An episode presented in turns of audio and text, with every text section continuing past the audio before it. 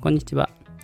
中学校卒業から5年で起業する子供を育てるラジオということで、この放送は私、パーソナリティの人塾長が、これからの日本を生きる子供たちが自分の力で稼ぐためにやること、そして私たち保護者にできることを毎日5分程度で簡単に解説してお届けします。本日のテーマは、えー、自分の子供が特別支援学級を進められた。どうすればいいの？です。え、最近、特別支援学級を、え、進めることが、え多くなってきたなと感じる学校の先生もいるんじゃないかと思います。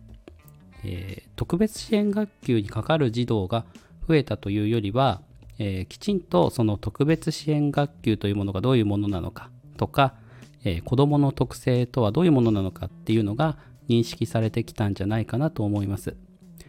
えー、各いう、えー、私の息子も、え自閉症プラス、まあ、多動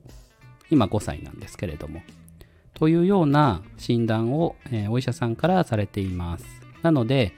えまあ、来年には特別支援学級のことを、まあ、市に相談をして、え小学校1年生からきちんと入れるように、えしていきたいなと考えています。えなので、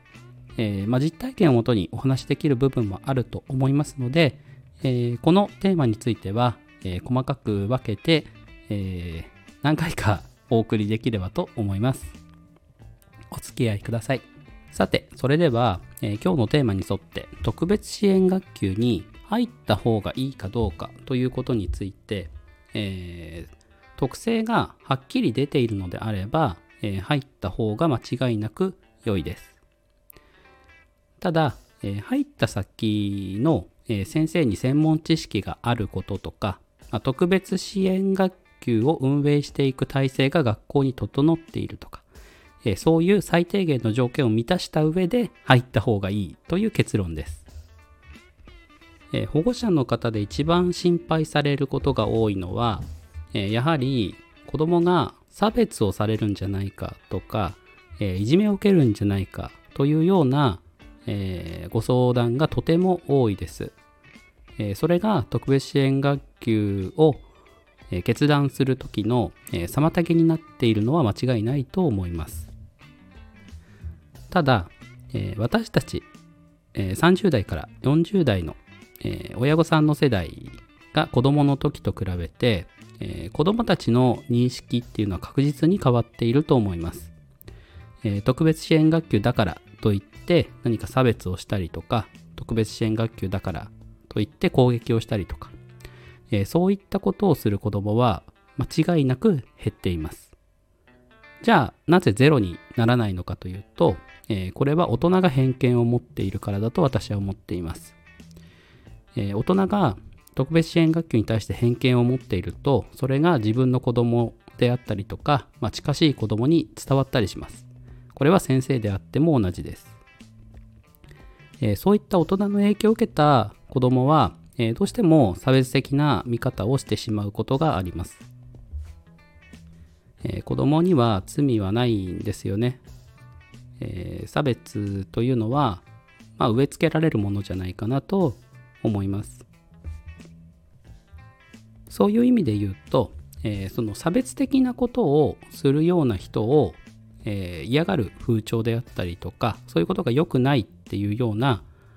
えー、ことを思っている人の方が圧倒的に多いので、えここはもう差別されるされないよりも、え自分のお子さんに支援が必要か必要でないかというところで判断するのが一番だと思います。支援が必要であれば入居する。必要なければ入居しない。じゃあどうやって判断するのっていうことですが、えー、まずは必ず学校に相談してください、えー、学校に相談しづらかったら、えー、教育委員会でも、え地域の、え福祉施設とかでも大丈夫ですとにかく専門機関に相談してください、えそこでは、まあ、検査を進められたりとか、え、親から子供からの聞き取りで、え、ある程度の診断をしてくれたりとかっていうこともあります。え、それでうちの子供は、え、療育に今通っています。え、もう2年通っ言いますかね、えー、本当にあの早いうちに療育に通ってよかったなと思っています。えー、じゃあ最後に、まあ、まとめて結論を申し上げると、えー、必要であらば必ず入った方が良いです。で、えー、入るためには、え専門機関に相談して検査や問診が必要になってきます。えもちろんえ検査を受けた上で特別支援学級に入らないという選択肢を持つことはできますので、えそこの辺はご安心ください。えもしえ、私でよければご相談に乗ることもできますので、え、レターの方から、え、ご連絡いただければと思います。え今日は触りのところだけお話ししましたが、ま、今後もう少し一つ一つ詳しくお話しできればと思います。え今日の放送はここまでです。えいいなと思った方は、